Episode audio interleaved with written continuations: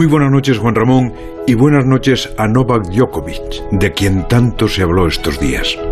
Le debí hacer esta carta hace unas jornadas, pero quise esperar a que hubiese sentencia del tribunal que ayer sentenció su caso.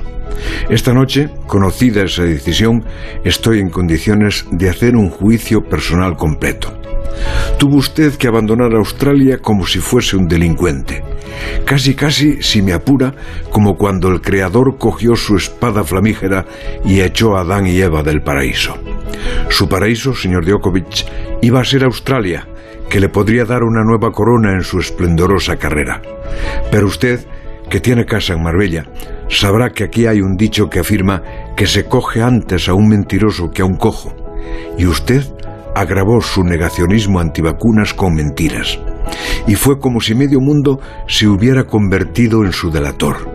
Dijo, o dijeron sus abogados, que había dado positivo el 16 de diciembre y la delación hizo circular las fotos de un acto donde estuvo al día siguiente.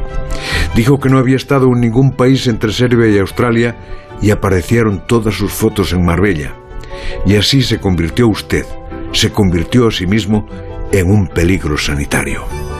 No puede alegar que desconociera las condiciones para participar en el Grand Slam, porque hace dos meses el gobierno australiano había avisado. Sin vacuna no se está inmunizado y sin estar inmunizado no se puede entrar en ese país. No decía ni siquiera jugar, decía que no se puede entrar. No tiene disculpa Djokovic, por mucho que su familia se queje del trato recibido. Como dijo Rafa Nadal, hay unas normas y las normas están para ser cumplidas, sin excepción de rango ni relevancia deportiva. Y ahora Novak viene lo peor. Francia ha dicho que si no se vacuna, tampoco jugará el Roland Garros. Se castiga tanto al mal ciudadano como al negacionista. Dicen que así se le convierte en mito del movimiento antivacunas. Es posible, pero le digo una cosa, sería mucho más mito si encima hubiese humillado al Estado australiano y hubiera conseguido jugar y quizá ganar sin cumplir una norma fundamental. Ahora tiene dos posibilidades, o seguir como símbolo de la resistencia a la vacunación o aceptar unas normas que está demostrado que benefician a la humanidad.